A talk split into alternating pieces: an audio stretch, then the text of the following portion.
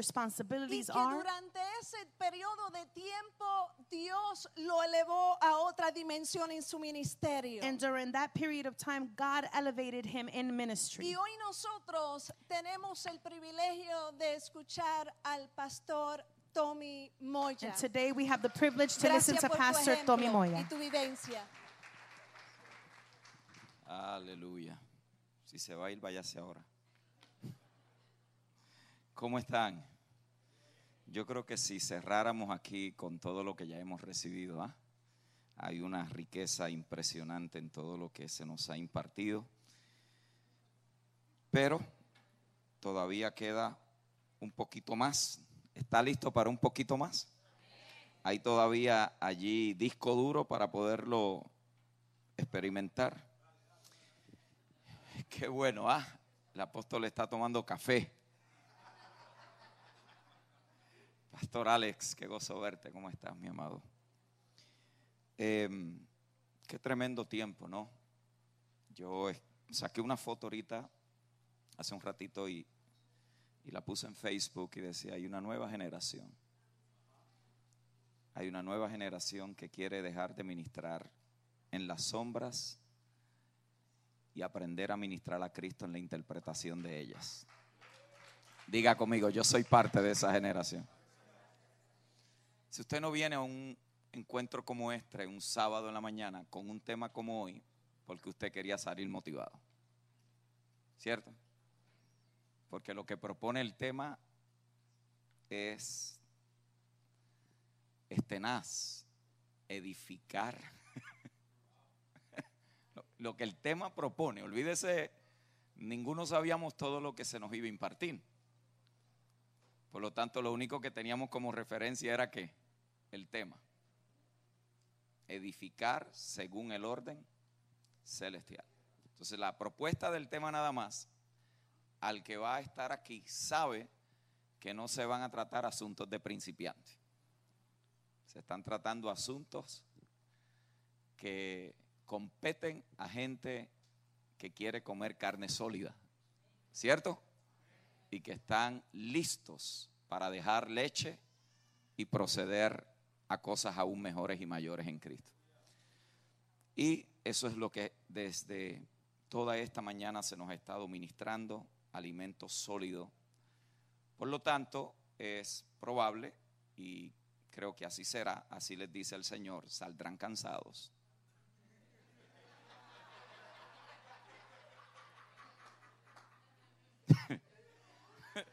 ¿Sí o no? Pero diga conmigo, edificado en mi espíritu. Entonces, que si la edificación de adentro es igual que el cansancio de afuera, la hicimos.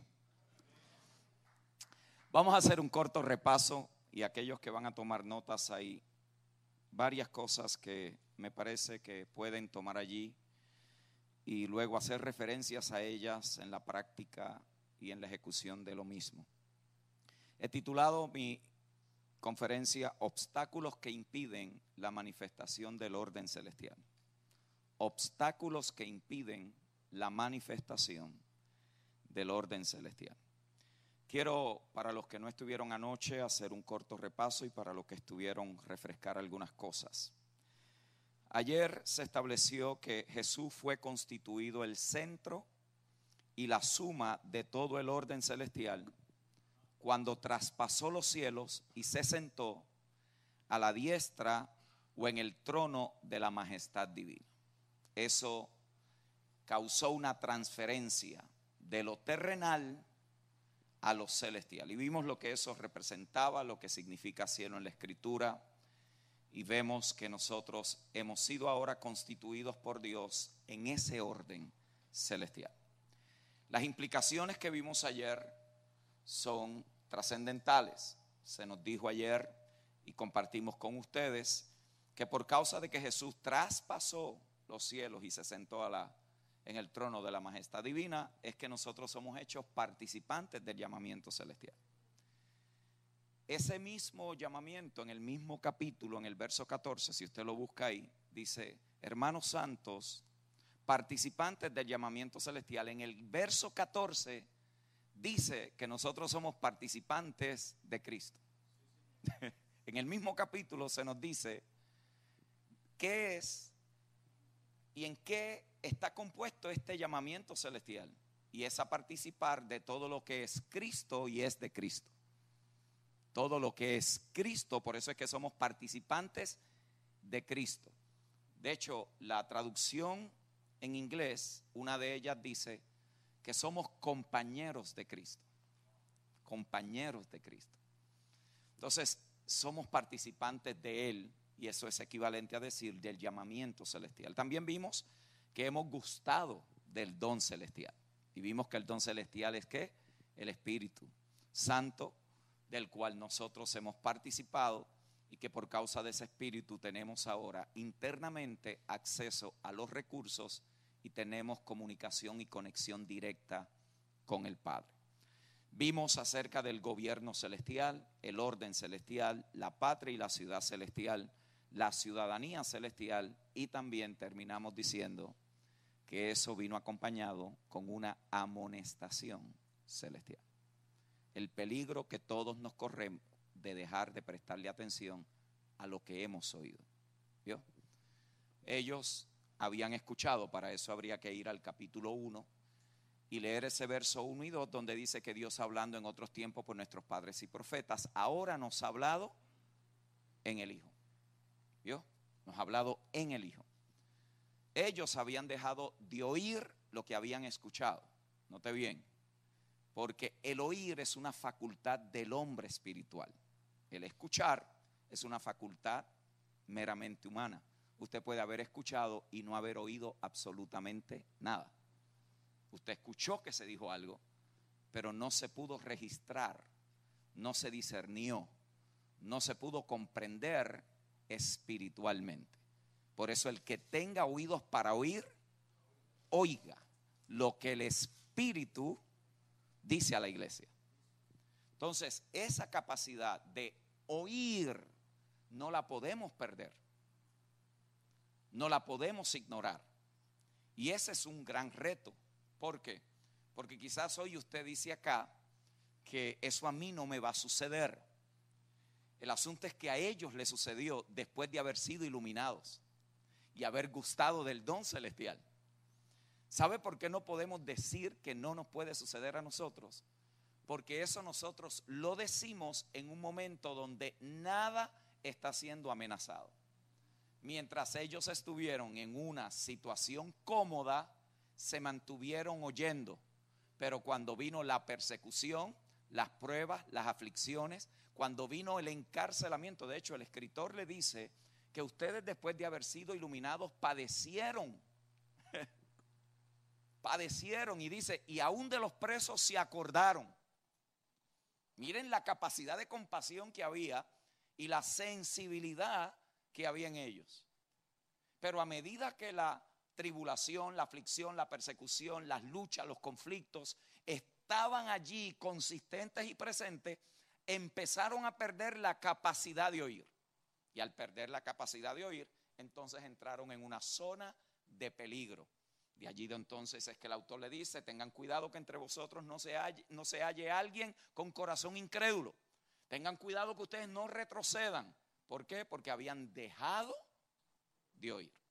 Y mire qué interesante, que esta gente a quien estaban oyendo era el Espíritu Santo que hablaba a través de los maestros en la iglesia, a través de los que traían el consejo de la palabra de Dios, sin Biblia, sin manual, sin discipulado de 12 semanas, sin teología sistemática, era una vivencia la que se tenía en el espíritu y había que tener la sensibilidad de poder discernir qué era lo que Dios estaba hablando en el Hijo. Aquello, por supuesto, el escritor lo interpreta y entonces es que nos da la sustancia de lo que las sombras representaron en un momento, de donde nosotros obtenemos entonces la sustancia de nuestra vida que es Cristo.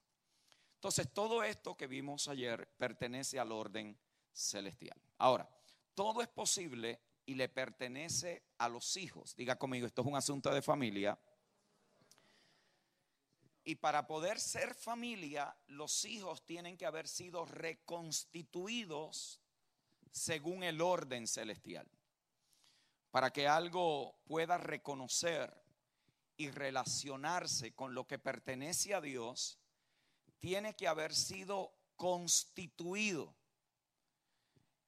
por Dios mismo en un orden puramente celestial. Este orden celestial pertenece a la nueva creación. Diga conmigo a la nueva creación. Y esa nueva creación solo está en Cristo. En Cristo. Y Cristo es puramente celestial. Él fue hecho espíritu vivificante. Él no es de la tierra, Él es celestial. Y en Él, esa nueva creación obtiene sus características celestiales. Por lo tanto, lo celestial se convierte entonces en el factor que gobierna todo lo que pertenece a Dios. Diga eso conmigo. Lo celestial se convierte en el factor de todo lo que pertenece a Dios.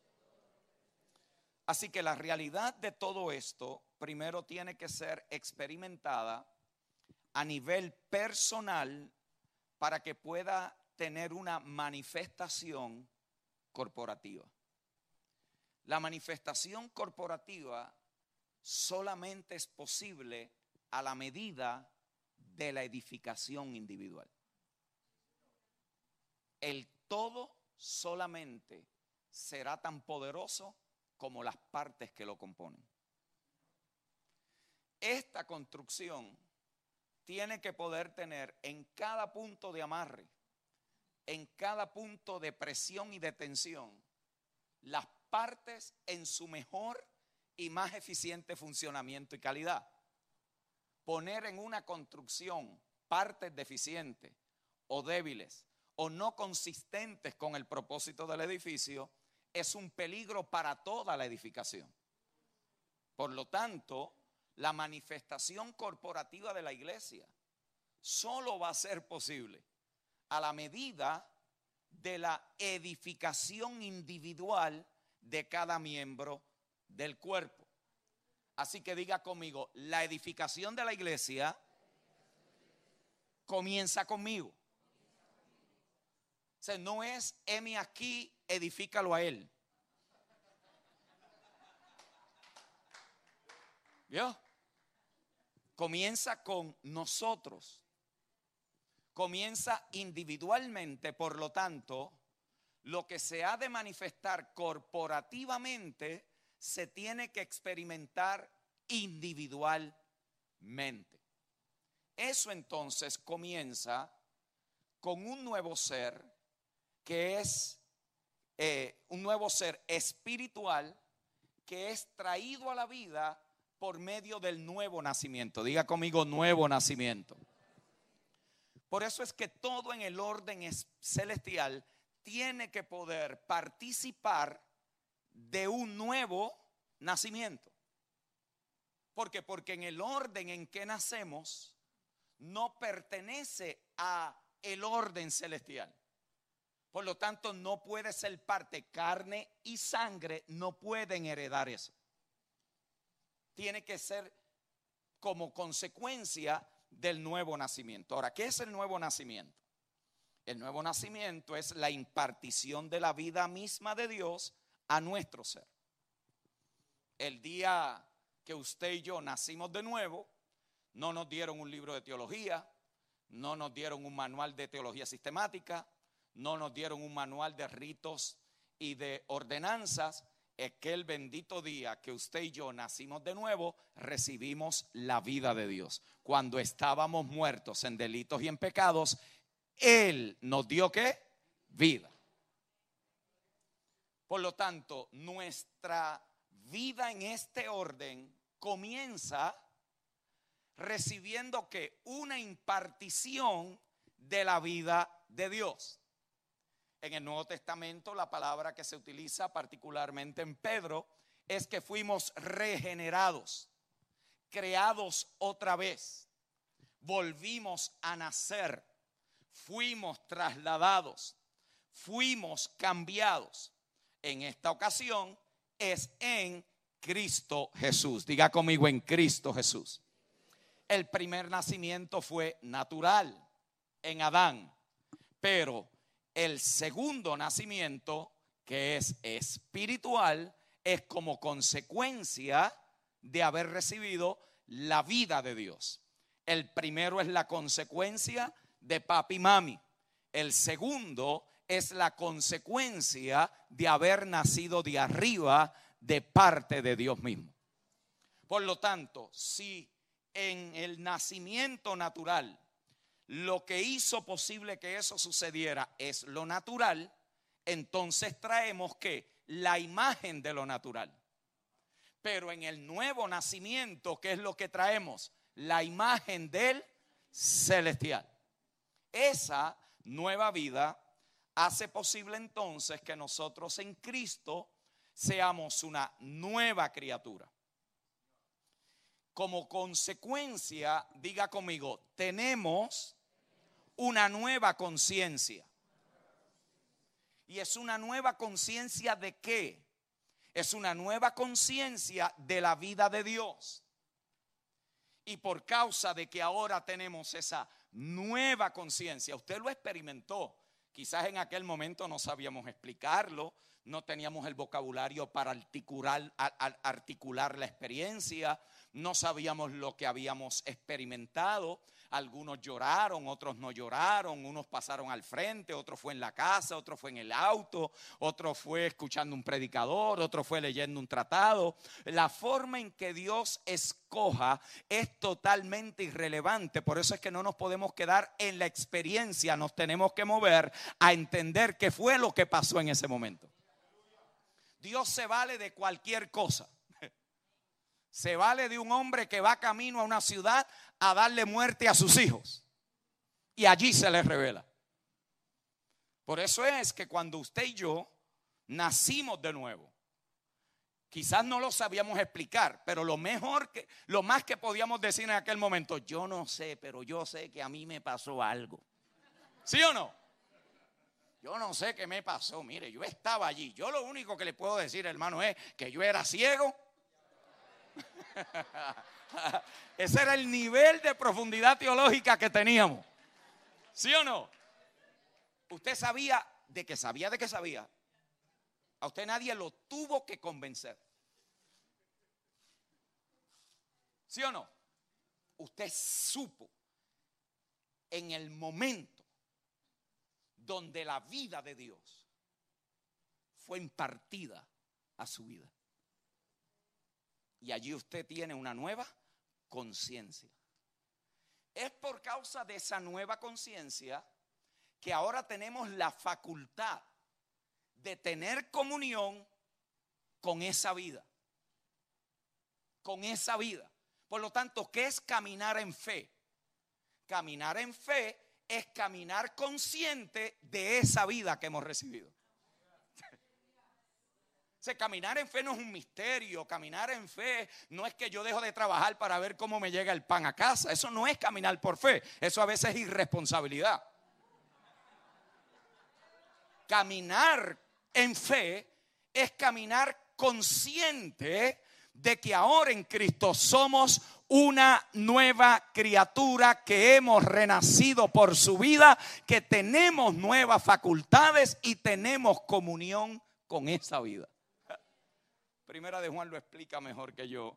Usted lo puede leer allí en el primer capítulo. Por eso, 2 Corintios 5:17, usted lo ha oído y se lo sabe de memoria. De modo que si alguno está en quién? En Cristo, nueva criatura es, las cosas viejas pasaron. He aquí todas están siendo hechas, ¿qué? Nuevas. Entonces, todo esto sucede que a nivel interno, a nivel personal a nivel individual para hacerlo parte de algo mayor, de algo que es mucho más poderoso que la experiencia individual. Por eso cuando nacimos de nuevo, fuimos hechos una nueva criatura, fuimos bautizados en un nuevo hombre para traer a la luz y darle manifestación a una nueva creación. Diga conmigo, nueva criatura en el nuevo hombre manifestando una nueva creación. Así que todo lo que está en Cristo ha sido constituido y establecido en el orden de una nueva vida. Escuche bien, no confundamos la nueva vida en Cristo con la vida de evangélico. Hay gente que lo que cambió fue de comportamiento. Son dos cosas totalmente diferentes. Por eso el hecho de que alguien diga que se convirtió a Cristo no significa que se convirtió a Cristo.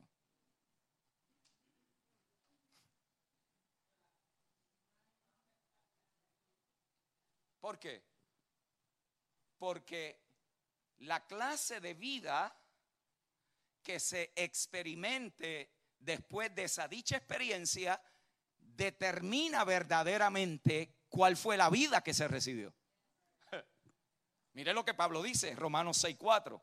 Porque somos sepultados juntamente con Él para muerte por el bautismo, a fin de que como Cristo resucitó de los muertos por la gloria del Padre, así también nosotros andemos en vida nueva. Diga conmigo, nueva vida. Note que esa vida no es un conjunto de doctrinas, no es una nueva serie de actividades que yo participo en la semana, no es la adopción de nuevos credos de fe, no son las creencias individuales o personales que yo pueda tener acerca de algo en particular. Esa nueva vida es la vida de Dios mismo impartido a los que en Él han creído. Esa vida tiene tres características, póngala por allí. Número uno es una vida que es increada. La vida de Dios no es creada. Dios no tiene vida. Él es vida. Él es vida. No tiene principio ni tiene fin. Por lo tanto, la Biblia la describe como una vida eterna. Es una vida que no tiene fin. Ese es el otro término que se usa para describir la vida de Dios en el Nuevo Testamento, vida eterna. Segundo, es una vida que nunca cambia. Es la vida, es la misma vida en cualquier lugar, independientemente de raza, independientemente de tiempo, independientemente de cultura. La vida de Dios es la misma en un africano, como lo es en un americano, como lo es en un hispano, como lo es en un europeo. La vida de Dios nunca cambia. Puede sonar diferente, puede parecer diferente en manifestación corporal, pero en esencia es la misma clase de vida. Es la vida de Dios. Esa vida se identifica por su naturaleza. En la vida de Dios se contiene en sí mismo el ADN y ese ADN es lo que constituye la naturaleza de Dios. Por lo tanto, la pregunta sería, ¿cuál es su naturaleza? Bueno, cuando nosotros miramos la escritura, nos damos cuenta que la naturaleza misma de Dios es amor. Dios no tiene amor, Dios es amor. Esencialmente y constitucionalmente, Dios es amor y el amor es Dios mismo. Dios no tiene justicia, Él es justicia. Dios no tiene paz, Él es paz. Dios es todo en todo. Por lo tanto, todo lo que describe su carácter y atributos es parte de su naturaleza.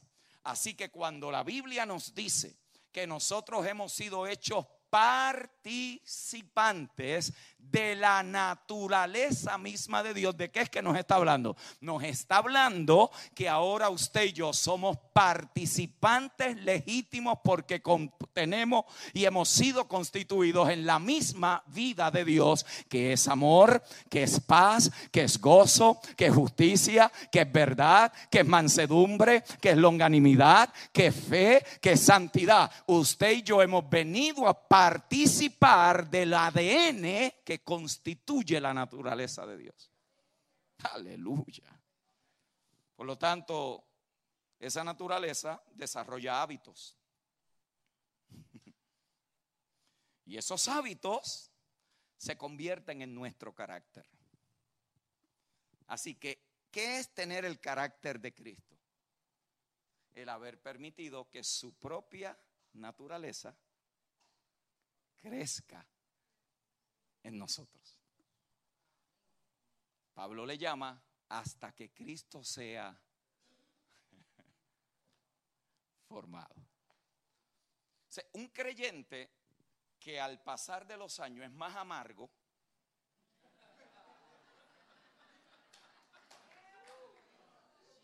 ¿vio? Más irresponsable, más inconsistente, es un creyente que se estancó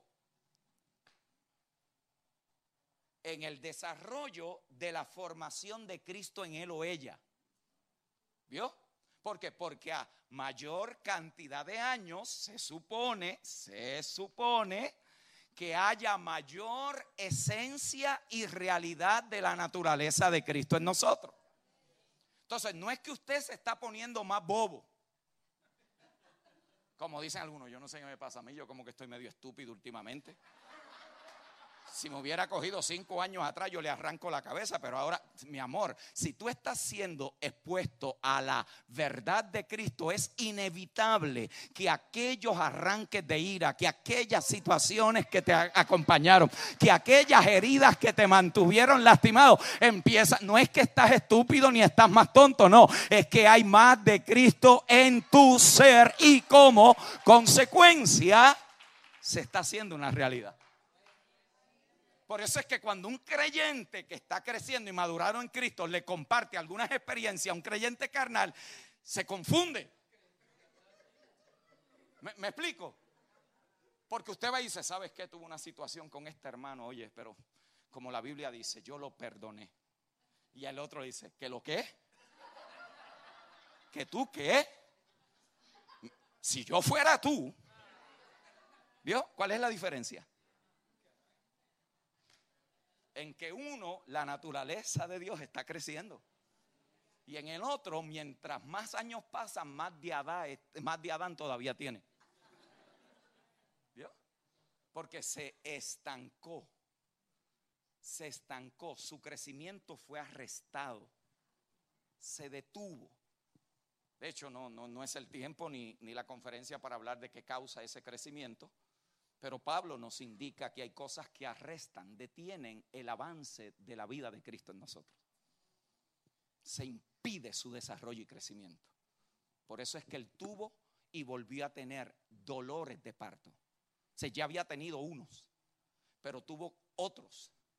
Cuando regresó allí y se dio cuenta que después de tanto tiempo y de haber avanzado más, se habían quedado estancados en una etapa de su desarrollo. Y volvió a tener. Entonces, esta vida, diga conmigo, tiene una naturaleza. Entonces, a la medida que aprendemos a Cristo, ojo, a medida que aprendemos a Cristo, no de Cristo. Un ateo puede enseñar de Cristo, pero no puede enseñar a Cristo. Un maestro que quiera confundir a un joven cristiano puede usar la misma Biblia que el joven cristiano usó toda su vida. Porque lo está usando para traer confusión. Pero es imposible aprender a Cristo y no crecer en Cristo. De hecho, Pablo usa esto en Efesios capítulo 4. Vosotros no habéis aprendido a Cristo así. La pregunta sería, ¿cuál es el así? Y Él nos está dando toda una epístola para enseñarnos que cuando nosotros no avanzamos en nuestro entendimiento del nuevo hombre, de la nueva criatura, de la nueva creación, cuando no entendemos qué es lo que hemos recibido al momento de creer por la fe en Cristo, Él dice que podemos todavía estar mostrando evidencia como los gentiles que todavía están envanecidos en su mente y no conocen la vida de Dios. Note bien. Entonces, es imposible aprender a Cristo y no crecer en su carácter. Tercera característica de esta vida es indestructible. La muerte no la puede destruir. Hebreos 7:16, no constituido conforme a la ley del mandamiento acerca de la descendencia, sino según el poder de una vida indestructible. Diga conmigo, la vida de Dios es indestructible. Con razón, Hechos 2.24, el apóstol Pedro predicando el día de Pentecostés dice, el cual Dios levantó suelto los dolores de la muerte por cuanto era imposible que fuese retenido por ella. La vida divina es indestructible y tengo noticias para ustedes. Esa es la vida que nosotros hemos recibido en Cristo el Señor. Esa vida, diga conmigo, esa es la vida que he recibido. Entonces, eso nosotros lo experimentamos a nivel que individual. Nacimos de nuevo, fuimos regenerados, recibimos la vida de Dios. Con esa vida viene un nuevo ADN. Con ese nuevo ADN vienen nuevas facultades. Con esas facultades ahora se desarrolla un carácter y ese creyente va siendo transformado.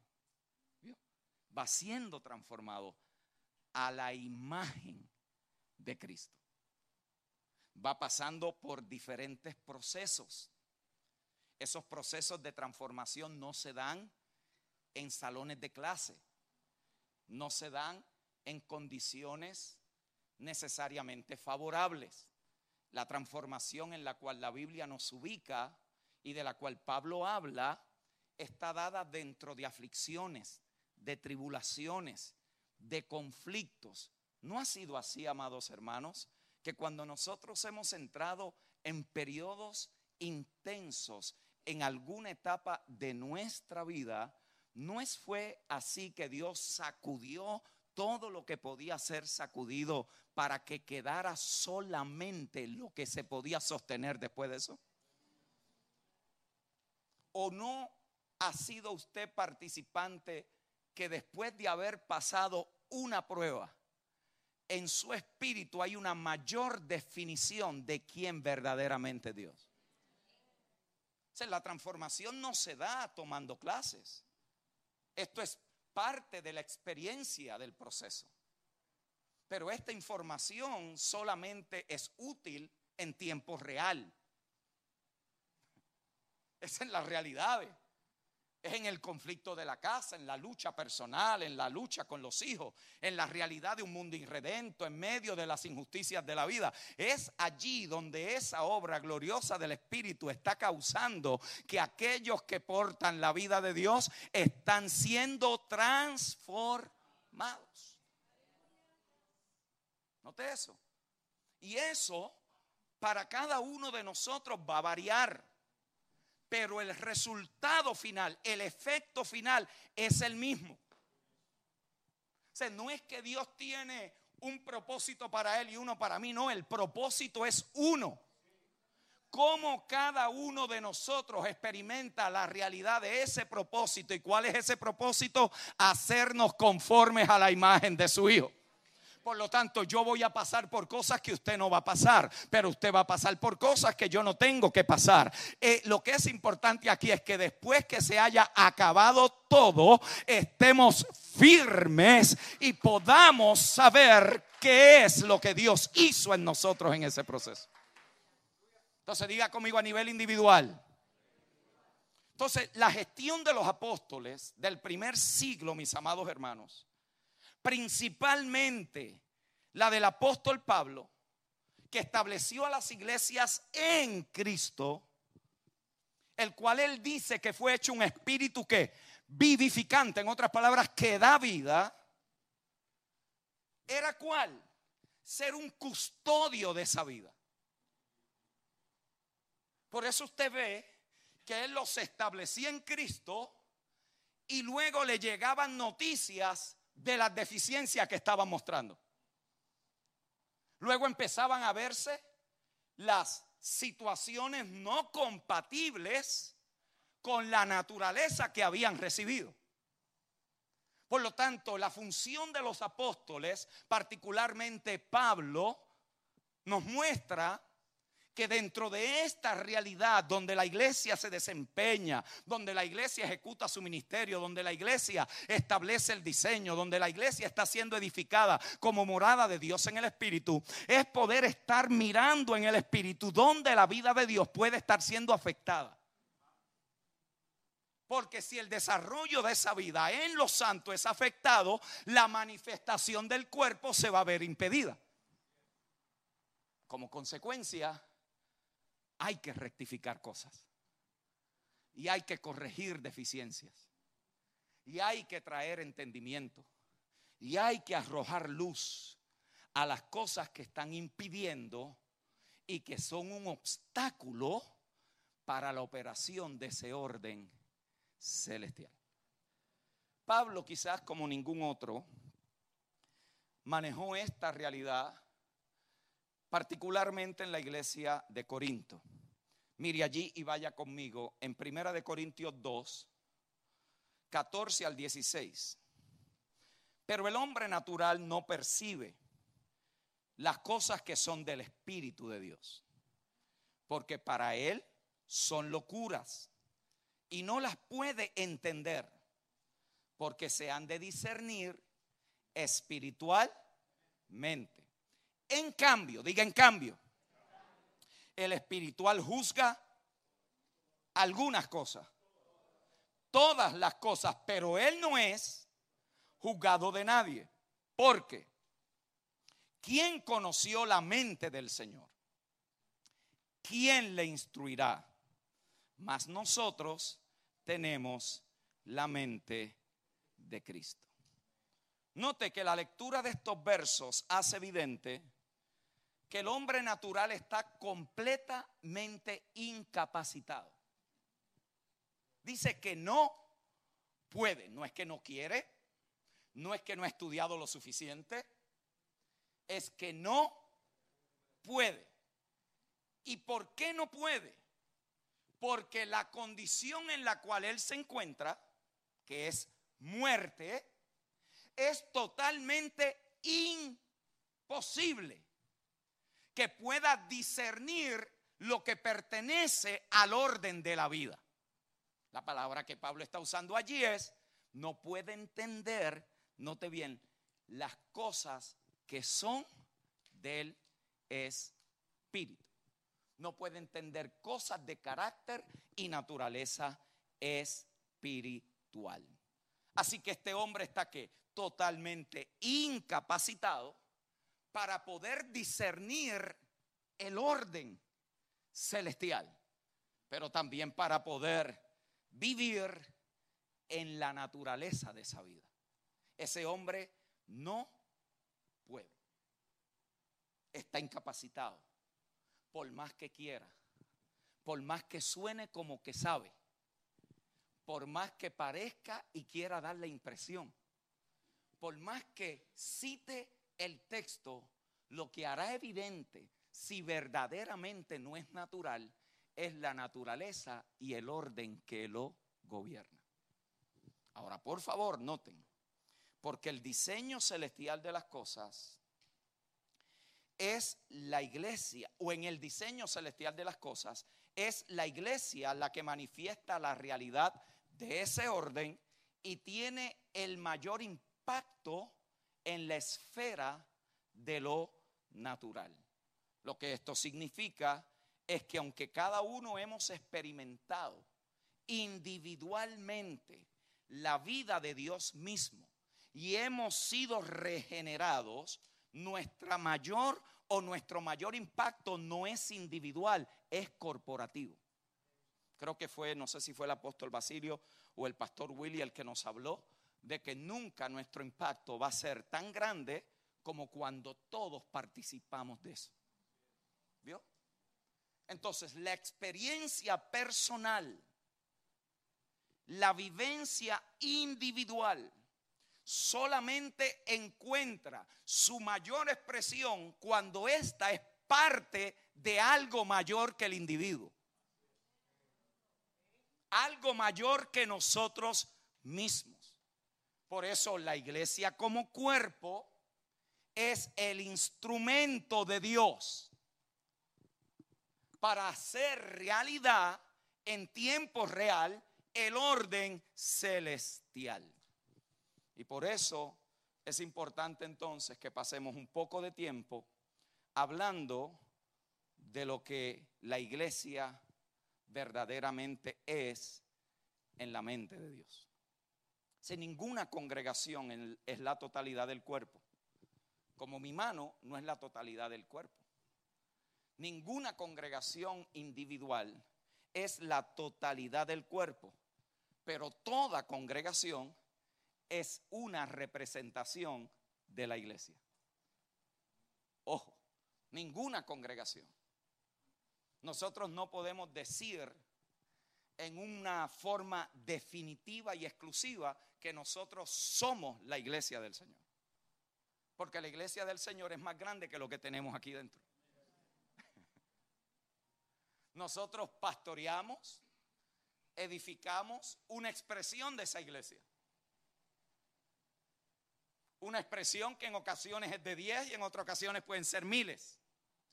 Pero no deja de ser una expresión. Yo no soy el pastor de la iglesia del Señor. Yo soy un pastor que Dios ha constituido en su iglesia que está en todas las naciones del mundo.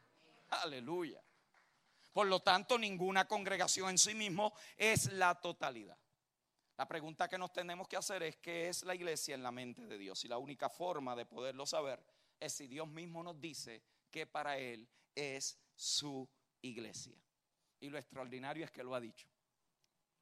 Y lo ha dicho particularmente en dos cartas, en la carta a los Efesios y la carta a los Colosenses.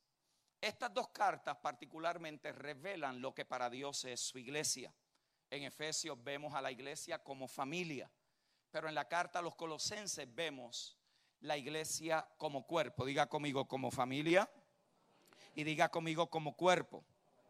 Y esto es importante, mis amados, porque si nosotros vamos a tener un entendimiento correcto de lo que es la iglesia en la mente de Dios, no lo que nosotros encontramos en muchas congregaciones, no lo que pueden ver necesariamente nuestros ojos, sino lo que verdaderamente es la iglesia en la mente de Dios, esto no lo vamos a poder, mis amados, entender a nivel de congregaciones personales o individuales, sino que lo vamos a tener que comprender a la luz de lo que Dios dice que su iglesia verdaderamente es para Él.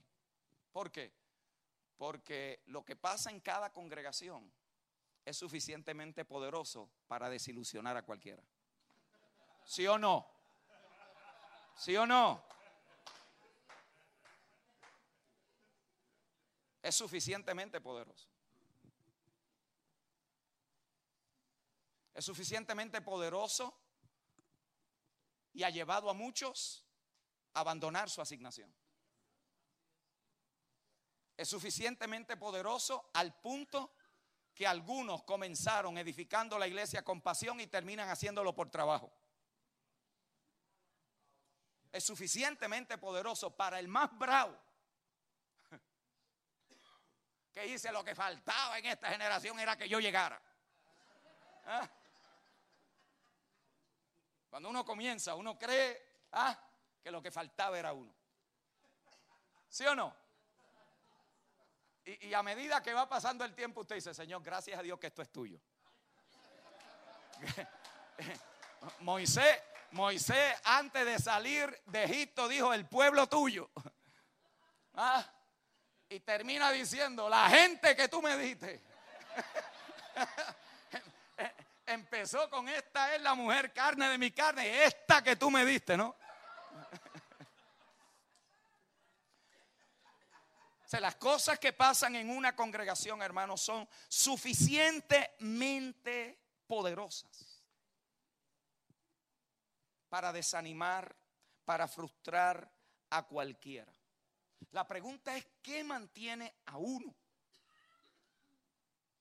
con un espíritu fresco, sano? ¿Qué mantiene a uno sensitivo? ¿Qué mantiene a uno levantándose mañana tras mañana con la expectativa de que eso que Dios dice es una realidad?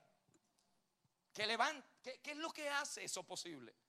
¿Qué es lo que hace que un líder venga del trabajo cansado, llega aquí en muchas ocasiones sin haber comido? ¿Qué es lo que hace que un líder mal pago, mal atendido, mal agradecido? Se mantiene con pasión, con devoción, con entrega, sirviéndole a la iglesia del Señor.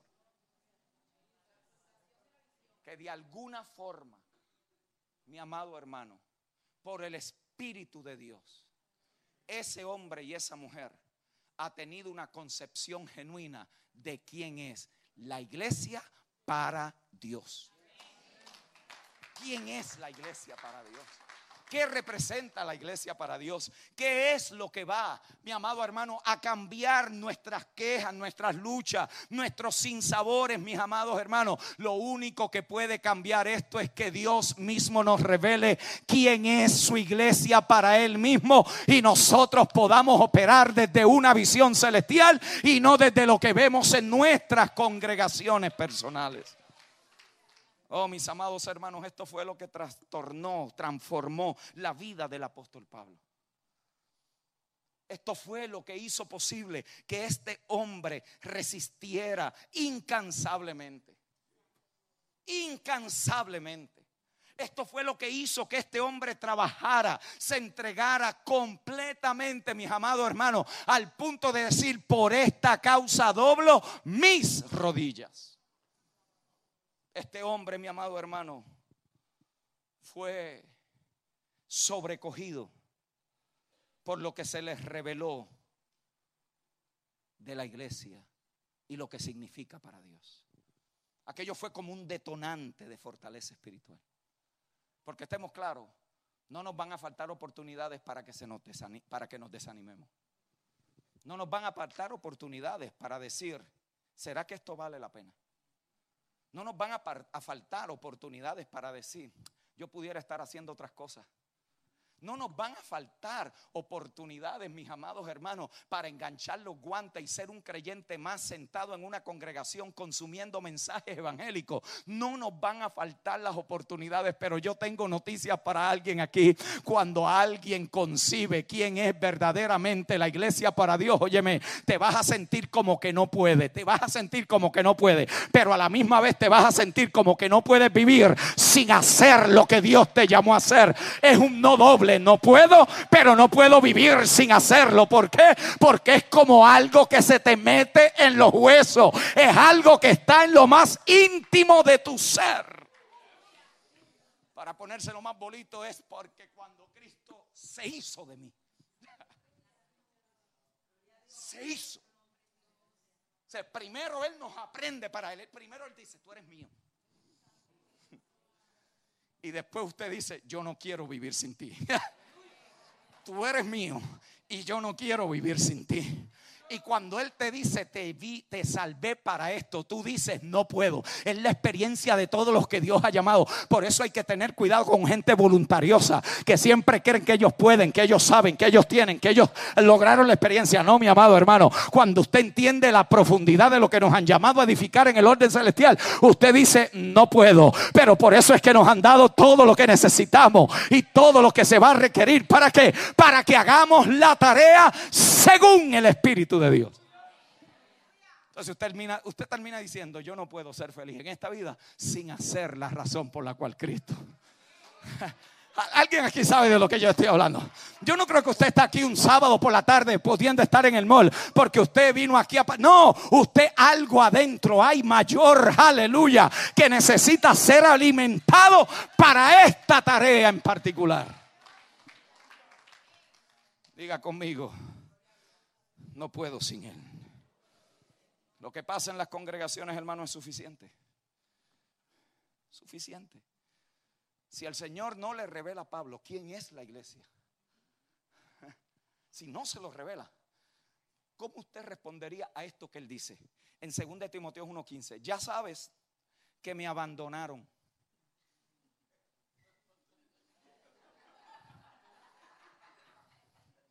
Pero mire quién los abandonó.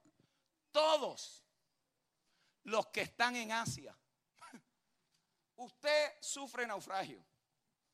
Usted cruza de un lado a otro. Usted es expuesto en el camino a saltadores. A usted lo apedrean en el camino. Y lo último que tiene para decirlo es, mira todos los hijos espirituales que tengo en Asia. No, todos me abandonaron. ¿Ah? Y usted se molesta porque un miembro se le fue. Ay, ¿qué voy a hacer ahora?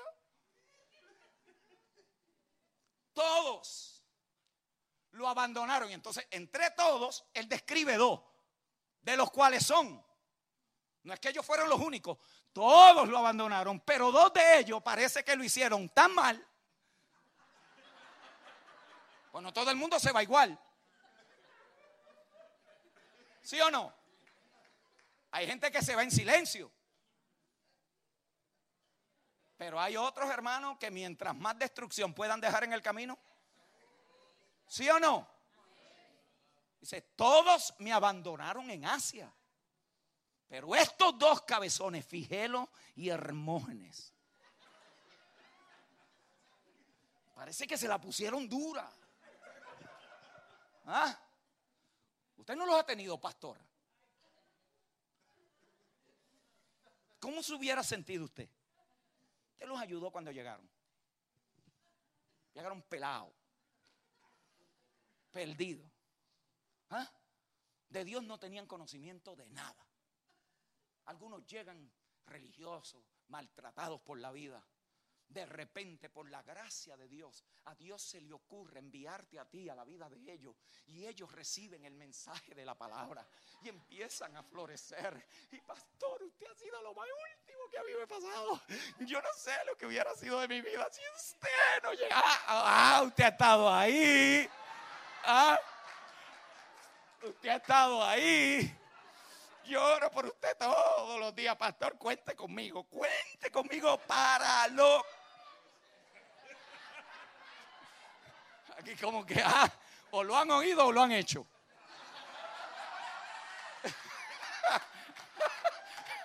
Es una de dos. O lo saben por experiencia porque otro se lo contó. ¿Ah? Y usted llegó. Y de repente salen esas, esas zorritas que uno no sabe a veces ni por dónde salen. De repente el regalo de Dios que había enviado a su vida es su peor enemigo. De repente si estaba cerca revela todo lo íntimo. ¿Ah? ¿Cómo usted se hubiera sentido? Si después su último, imagínense que lo inviten para una conferencia apostólica y profética y le digan cuáles son sus credenciales ministeriales. Bueno, yo fundé una cantidad de iglesias por allá en la región de, Asia, pero todos me abandonaron. ¿Me quiere invitar?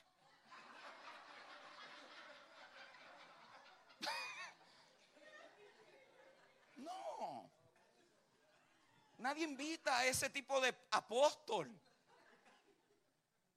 ¿Ah? ¿Qué mantiene a Pablo en esto continuamente? Lo que mantuvo a Pablo, mis amados hermanos, fue que Dios le reveló quién es verdaderamente su iglesia. Tomen el caso de Corinto nada más. Este hombre estuvo 18 meses entre ellos, le predicó el Evangelio, creyeron al Evangelio, empezaron a mostrar evidencias de crecimiento y de la vida de Dios en ellos. De repente se estancan. Mis amados hermanos, ahora le decían, tú eres un oportunista, tú eres un falso apóstol, tú eres hasta feo, tienes hasta apariencia mala, Pablo. Yo no sé qué pasa contigo, porque estos filósofos se ven bien, pero tú eres un tipo feo, brother. ¿Qué pasa contigo? Tiene las cejas una sola en vez de dos. Pablo está fuera de estilo. Léalo. Tú lo que estás buscando otras cosas, Pablo, estás interesado en lo de nosotros. ¿Ah? Y mira como el hombre le dice a la iglesia de Dios que está en Corinto, a los santificados. ¿Cómo te hubiera empezado?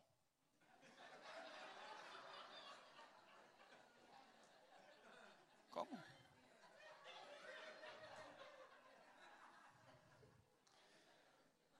Primero Corintios 1, para que usted vea. A la iglesia de Dios que está en Corinto, a los santificados en Cristo Jesús, llamados a ser santos, con todos los que en cualquier lugar invocan el nombre de nuestro Señor Jesucristo, Señor de ellos y nuestro, gracia y paz. ¿Ah? Hermano, nosotros con menos de ingrato para no mentamos la madre porque se oye mal. ¿Sí o no? Se oye mal.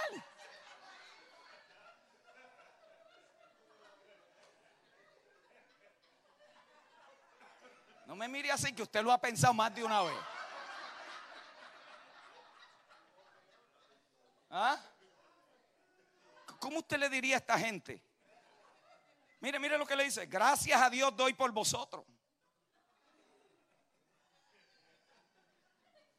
Por la gracia de Dios que os fue dada en Cristo Jesús, porque en todas las cosas fuiste enriquecido en Él, en toda palabra y en toda ciencia, así como el testimonio acerca de Cristo ha sido confirmado en vosotros, de tal manera que nada os falte ningún don esperando la manifestación de nuestro Señor Jesucristo, el cual también os confirmará hasta el fin para que seáis irreprensibles en el día de nuestro Señor Jesucristo. Fiel es Dios, ustedes no, pero Dios sí. Fiel es Dios. Por eso es que más adelante le dice, pero aunque nosotros le seamos infiel, Él permanece siendo fiel. Fiel es Dios, por el cual fuiste llamados a la comunión con su Hijo Jesucristo. ¿Cómo usted lo hubiera dicho? A todos los malagradecidos en Corinto. Estamos claros, hermano. Nosotros con menos que eso tenemos nuestro libro. Los que, los que nos fallaron. Los que no me ayudaron cuando los necesité. ¿Sí o no? No diga que sí. Con menos. Mire, ¿qué hace que este hombre mantenga esa frescura? Para poder ver la iglesia como Dios la ve. Eso es una capacidad del hombre espiritual. Y es una capacidad del hombre espiritual porque se le revela quién es la iglesia para Dios. Y le voy a dar tres cosas nada más porque quiero aterrizar en algo yo sé que hemos estado un poquito acá. Tres cosas, no las voy a ampliar, usted ya tiene aquí suficiente materia. Número uno, la eternidad de la iglesia. La eternidad de la iglesia. Número dos, lo celestial de la iglesia. Y número tres, la universalidad de la iglesia. La iglesia es eterna, la iglesia es celestial y la iglesia es universal. Dígalo conmigo, la iglesia es eterna, Diga, la iglesia es celestial y la iglesia es universal. Dentro de la universalidad de la iglesia están las congregaciones. Por lo tanto, la experiencia de una congregación no significa que así es la iglesia. De que nuestra congregación esté en problemas no significa que la iglesia esté en problemas. Lo que está en problema es la congregación local. Y eso era lo que Pablo quería corregir en Corinto. Por eso es que cada carta trata con una deficiencia diferente en las congregaciones. ¿Vio? Porque había cosas que pasaban en, Gálata, en, en Galacia que no pasaron en Corinto. Y había cosas que pasaron en Corinto que no pasaron en Tesalónica. Y hay cosas que pasaron en Tesalónica que no pasaron en Filipos. ¿Por qué? Porque lo que ellos están mirando es el desarrollo de la vida de Dios entre los santos. ¿Y cuáles eran los obstáculos que impedían que esa vida se desarrollara? Por lo tanto, el acercamiento de los apóstoles era que a primero afirmarlos en lo que ellos ya eran para Dios, pero identificar entre ellos las deficiencias que hacían posible que pudieran operar en esa naturaleza. En el caso de la iglesia de Corinto, hay tres cosas particulares y es ahí donde quería llegar, que necesitamos entender y que se convierten en obstáculos para la manifestación del orden celestial. El primer problema que hubo en la iglesia de Corinto y que el apóstol Pablo identifica de una manera magistral es que ellos no discernieron entre lo natural y lo espiritual. Note bien, ellos no discernieron entre lo natural y lo espiritual. ¿Por qué? Porque ellos estaban mezclando la forma en cómo opera el mundo y la manera como opera el orden celestial. Eso es lo que él dice en 1 Corintios capítulo 1, verso 2. Ellos estaban fascinados por la sabiduría del mundo. Estaban fascinados por el poder y estaban fascinados con la posición. En otras palabras, ellos anhelaban, diga conmigo, poder, diga conmigo influencia y diga conmigo posiciones. Diga conmigo poder, influencia y posiciones. Otra vez dígalo, poder, influencia y posiciones. Dígame usted si eso no sigue siendo un obstáculo para la iglesia del siglo XXI en nuestra generación. No es la búsqueda del poder, no es la búsqueda de tener más influencia, no es la búsqueda de estar primero entre muchos. Lo que sigue causando divisiones, lo que sigue causando malestar, lo que sigue causando, mis amados hermanos, hay escenarios donde la gente cree que para poder ser un edificador tiene que ser el pastor de una congregación que tiene que tener su propia red, su propia iglesia, su propio ministerio. Y cuando venimos a ver, mis amados hermanos, en muchas ocasiones las motivaciones que nacen de eso no son de Dios. Note, Pablo identifica que ellos estaban operando en la sabiduría del mundo. Esto de posición, influencia y poder son modelos del sistema de cómo opera el mundo en la sabiduría de los gobernantes de las naciones. Ellos estaban consumiendo la filosofía de los griegos. La consumían. Pero no solamente la consumían, sino que se dieron a interpretar a Cristo conforme a ese orden de interpretación. Creían que ahora ellos podían manejar las cosas del Espíritu en el sistema interpretativo del universo.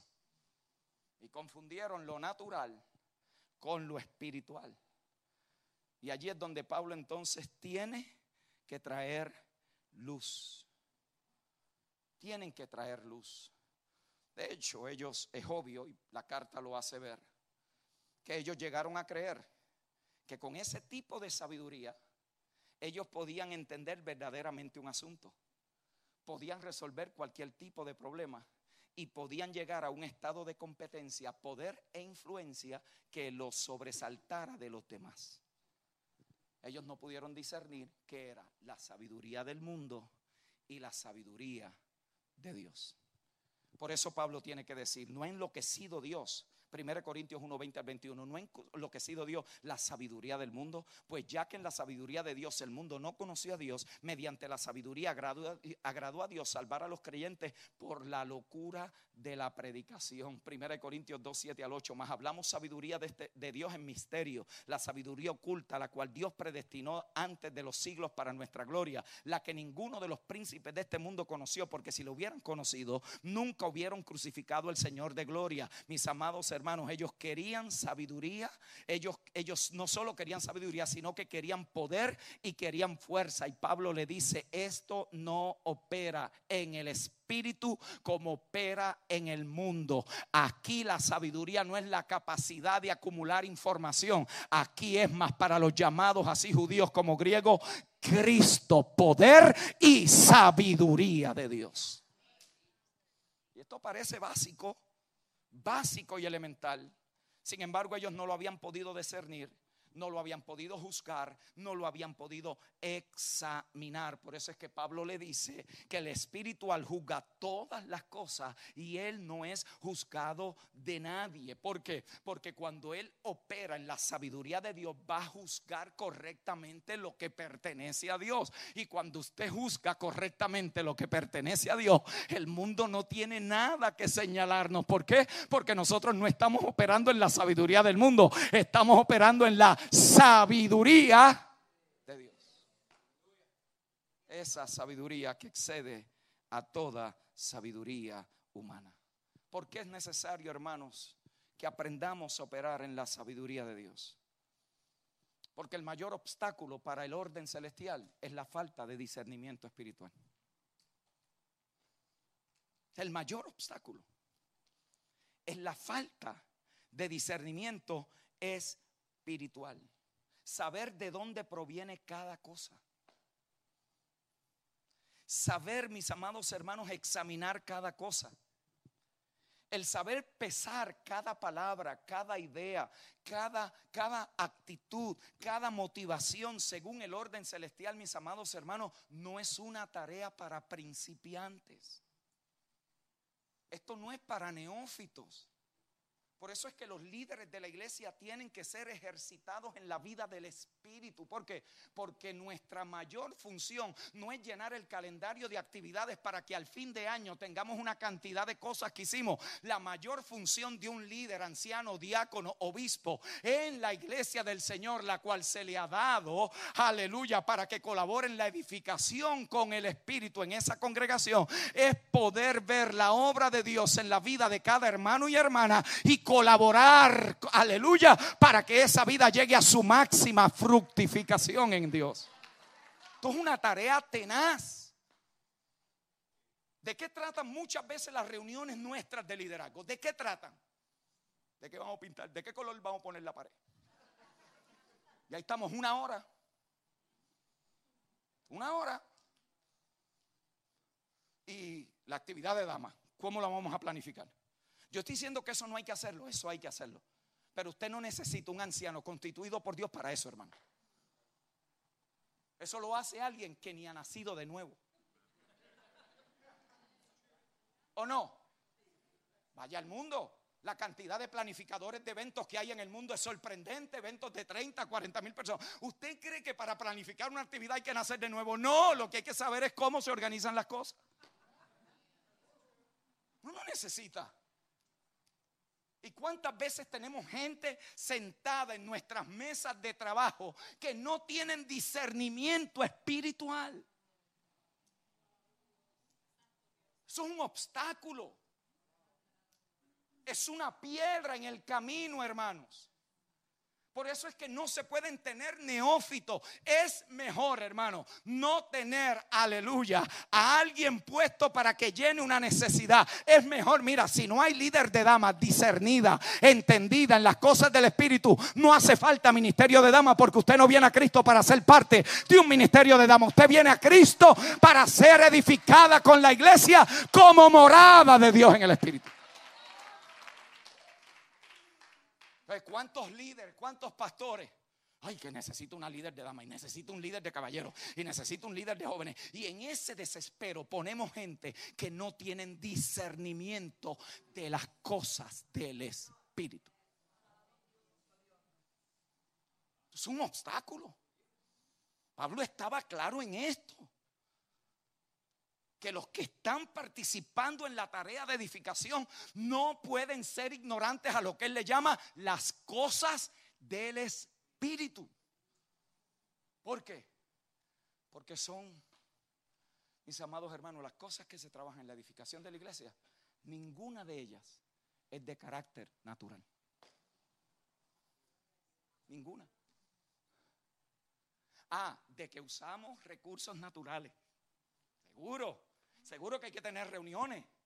Para ver cómo vamos a expandir, cómo vamos a hacer la construcción eficientemente, cómo la vamos a hacer al menor costo posible, cómo podemos emplear las mejores personas calificadas para hacer la tarea, cómo traemos recursos que nos asesoren. Seguramente que sí, pero mi amado Willy, ese no es el desgaste tuyo en el ministerio. El desgaste tuyo en el ministerio es en la edificación espiritual de la casa. Para eso Dios te va a dar gente y te ha dado gente. Para eso Dios te va a rodear de personas que pueden ver eso simplemente con mirarlo de una vez. Lo que para nosotros sería una carga y un pesar, para otros es un deleite ver una construcción de principio a fin. Pero nuestra carga tiene que ser cómo va la edificación en la casa y morada espiritual de Dios en el Espíritu. Y para eso me tengo que traer algunos albañiles, algunos electricistas espirituales, porque hay gente que los cables se le soltaron.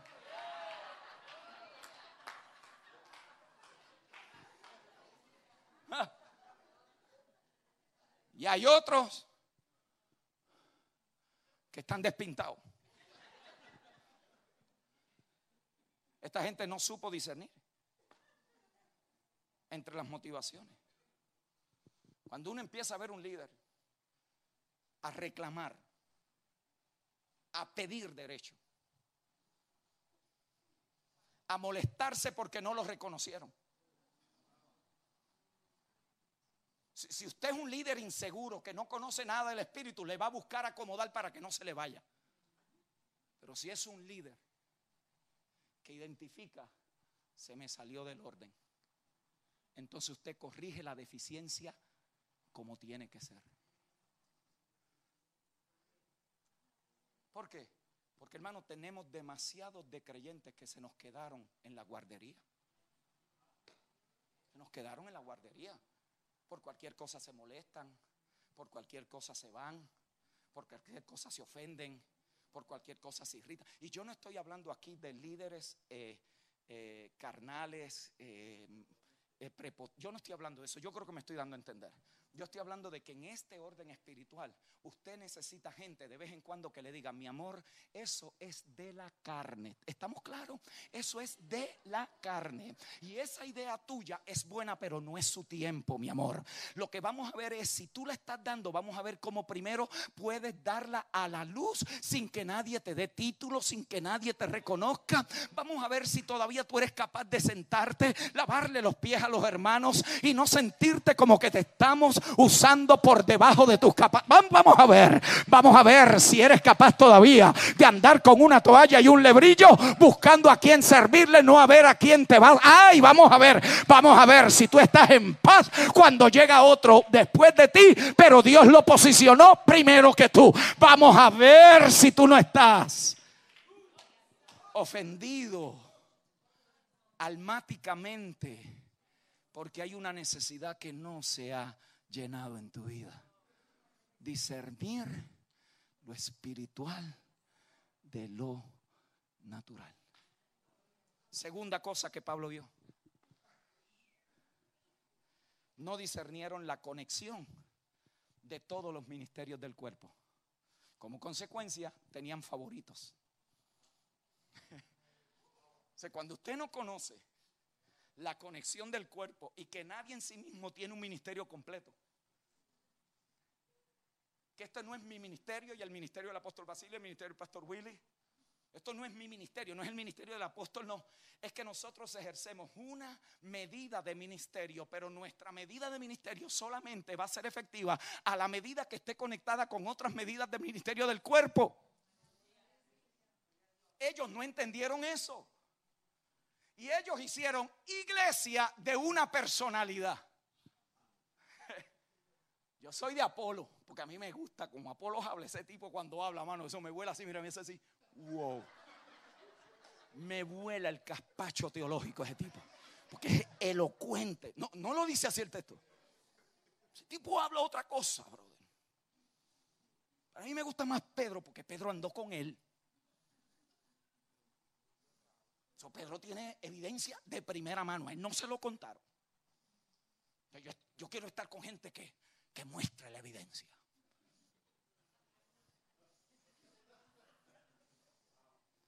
¿Hicieron iglesia de qué?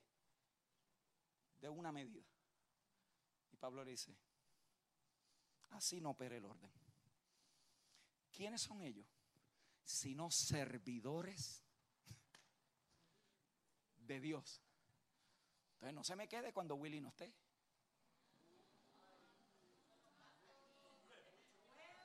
Adiós como que la men me bajó. Se fue a los tobillos. No se me quede. ¿Para qué? Para que operemos en el orden celestial y el que está aquí que, quizás no tiene la misma frecuencia de ministración a los santos, pero usted está allí apoyándolo, creyendo, porque, porque Él es una medida de este cuerpo, Él es una medida de esta casa, Él es una medida de nuestra congregación, Él es una medida y vamos a venir aquí con el mismo entusiasmo, con la misma el mismo gozo, con la misma, vamos a venir aquí a decir gracias a Dios por la hermana Yeya que hoy nos está ministrando la palabra de vida en esta congregación. Ellos no discernieron la conexión que había entre los miembros del cuerpo, mi amados. Por eso la división que vemos hoy es la incapacidad de discernir el cuerpo y una pobre concepción de quién es Cristo. ¿Vio? ¿De quién es Cristo? Hay tanto de Cristo en el pastor cuando ministra el domingo como cuando predica otro hermano o otra hermana en ausencia de él o porque no va a predicar ese día. Hay tanto de... Ah, diferentes medidas, por supuesto, pero en la misma realidad de sustancia. Entonces una iglesia que va operando en este orden celestial se da cuenta que estamos dividiéndonos en personalidades. A mí me gusta este líder. Cuando esta canta yo siento a Dios, pero cuando aquella mm, no siento nada. ¿Vio? Nos reímos, hermano.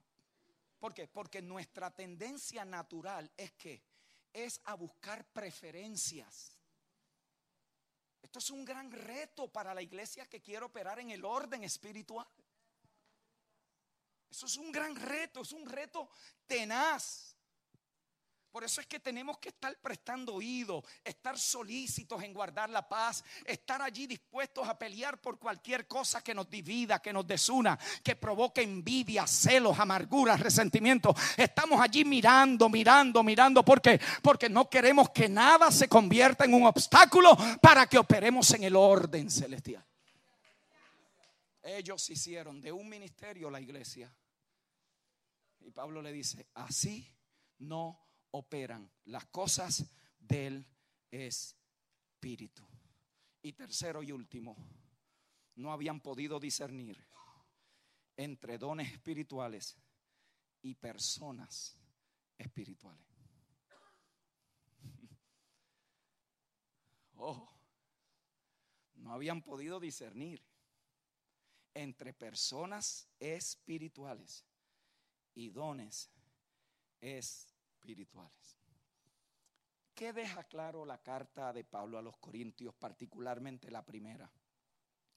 Que dones espirituales no es necesariamente una evidencia de que quien administra ese don es espiritual.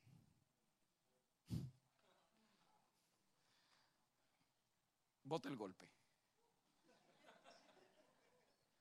La carta deja claro que no es garantía ni evidencia de que alguien que opere, ministre o administre un don espiritual, es evidencia de que esa persona es espiritual.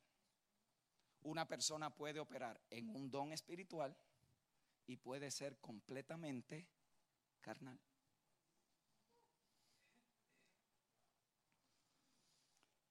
De hecho, la carta hace algo obvio. Y yo sé que me voy a meter en terreno apache. Pero no es la primera vez. La fascinación de muchos con lo llamado sobrenatural es una evidencia de la inmadurez espiritual.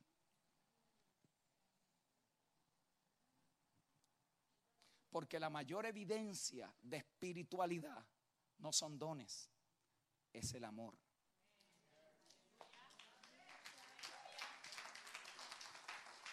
Por lo tanto, la fascinación,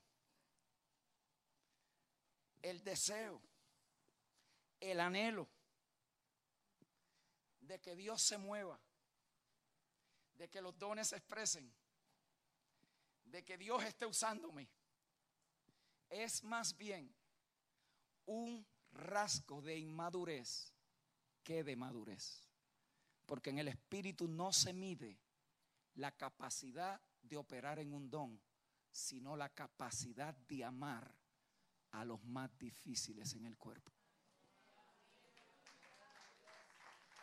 Para eso Pablo escribe todo un capítulo. Todo un capítulo. Y seamos honestos, este asunto de decir que amar gente es fácil, es más fácil decirlo que vivirlo. ¿Sí o no? Hay gente que son como el caillo, hermano. Usted trata de pasarlo y es complejo la cosa. ¿Sí o no?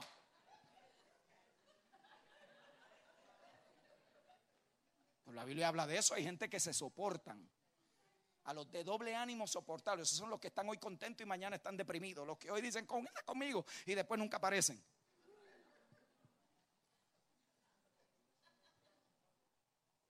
¿Cómo, ¿Cómo medimos esto? La, la capacidad y facultad de operar en carismas, en gracias del Espíritu, hermano, no debe ser para nosotros una experiencia, entre comillas, sobrenatural. Eso debe de ser lo más natural que sucede en la iglesia. ¿Por qué? Porque aquí cuando nosotros llegamos a la medida que Cristo está siendo formado en nosotros y nosotros nos edificamos mutuamente, habrá un incremento de Cristo en nosotros. ¿Y qué es un don? Un don es que es una expresión de Cristo mismo ministrando y edificando su iglesia.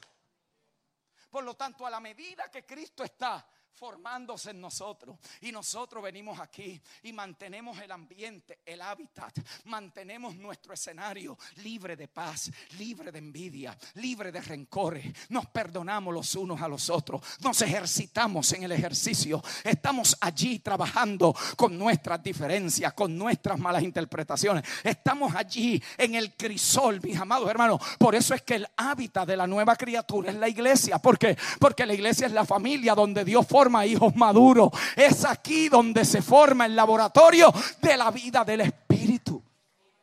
A la medida que eso pasa, el don que por gracia Él ha recibido va a operar. El que Él ha recibido va a operar. El que ella ha recibido va a operar. Eso nada tiene que pasar ni venir, ni me tiene que caer aquí una paloma, ni el cielo se tiene. No, no, eso es parte de la vida. Eso puede comenzar desde el estacionamiento. Eso pasa en la semana, te llamo. ¿Sabes qué? Estaba orando y Dios puso esta carga por mí en, tu, mi espíritu, por ti en mi espíritu. De repente usted llega aquí y el que tiene el don de discernimiento va donde el hermano. ¿Sabes qué? Tengo en mi espíritu esto. Confírmalo si es cierto, no es cierto y es voluntad de Dios. Al otro viene y dice, ¿sabes qué? Yo sé y estaba orando o algo que tú le compartiste, pero Dios me ha dado sabiduría y conocimiento para ayudarte a resolver este dilema. Y ahí entran los dones. Yo oro que en vida nueva, que en vida nueva se desate la potencia de la vida del Espíritu en esta congregación. Habrá dones operando naturalmente en el cuerpo. Natural. ¿Y sabe cuál va a ser el gozo de ustedes? Cuando alguien dice, pastor, estuvimos visitando a la hermana Juanita y Dios nos puso a orar por ella y la hermana se sanó. Y ustedes van a decir, yes, de eso es que esto se trata. El cuerpo liberado, el cuerpo cuando sale de aquí empoderado. No tienen que llamar al pastor para que oren por ella. No tienen que molestar a los ancianos para que vayan a la casa. Hay miembros del cuerpo que tienen la medida del don para edificar a los santos. Y allí allí empezamos a discernir que dones no es equivalente a madurez. Por lo tanto, busquemos primero ser maduros. Porque el don es añadidura. Eso viene natural. Eso opera naturalmente. Termino con esto, mis amados. En Corinto, ser espiritual, como Pablo le llama, el hombre espiritual, era poder discernir el orden celestial de la sabiduría y poder del mundo. Y para esto Pablo le dice, Cristo, poder y sabiduría de Dios. Si no se parece a Cristo, no puede ser Cristo. ¿Lo entendió? Si no se parece, a mí el Señor me dijo que no le hablara más. Perdón, ese no fue Dios. Ese fue la carne. Ah, de que yo tenga dificultades para, para perdonar a alguien que me ha lastimado, eso es una experiencia humana. Que hay que trabajarla en consejo sabio. Pero Dios nunca te va a decir que te desconectes de un miembro del cuerpo. ¿O acaso está Cristo dividido? No es Dios. Por lo tanto, Pablo enfrenta esto. Ser espiritual en la carta es discernir al cuerpo como un organismo unido. Para esto Pablo dijo que el cuerpo eran ellos y Cristo era el cuerpo. El cuerpo eran ellos y Cristo era el cuerpo. Que la formación de Cristo internamente es más importante que la manifestación externa de dones espirituales. Tres obstáculos nada más. Hay muchos más en la carta, pero tres. Tres que nos competen semanalmente. Estos, estos son los de domingo a domingo. ¿eh? Estos son los que, ¿quién predica? ¿Quién ministra? ¿Y qué voy a hacer? Y aquí encuentran su respuesta espiritual.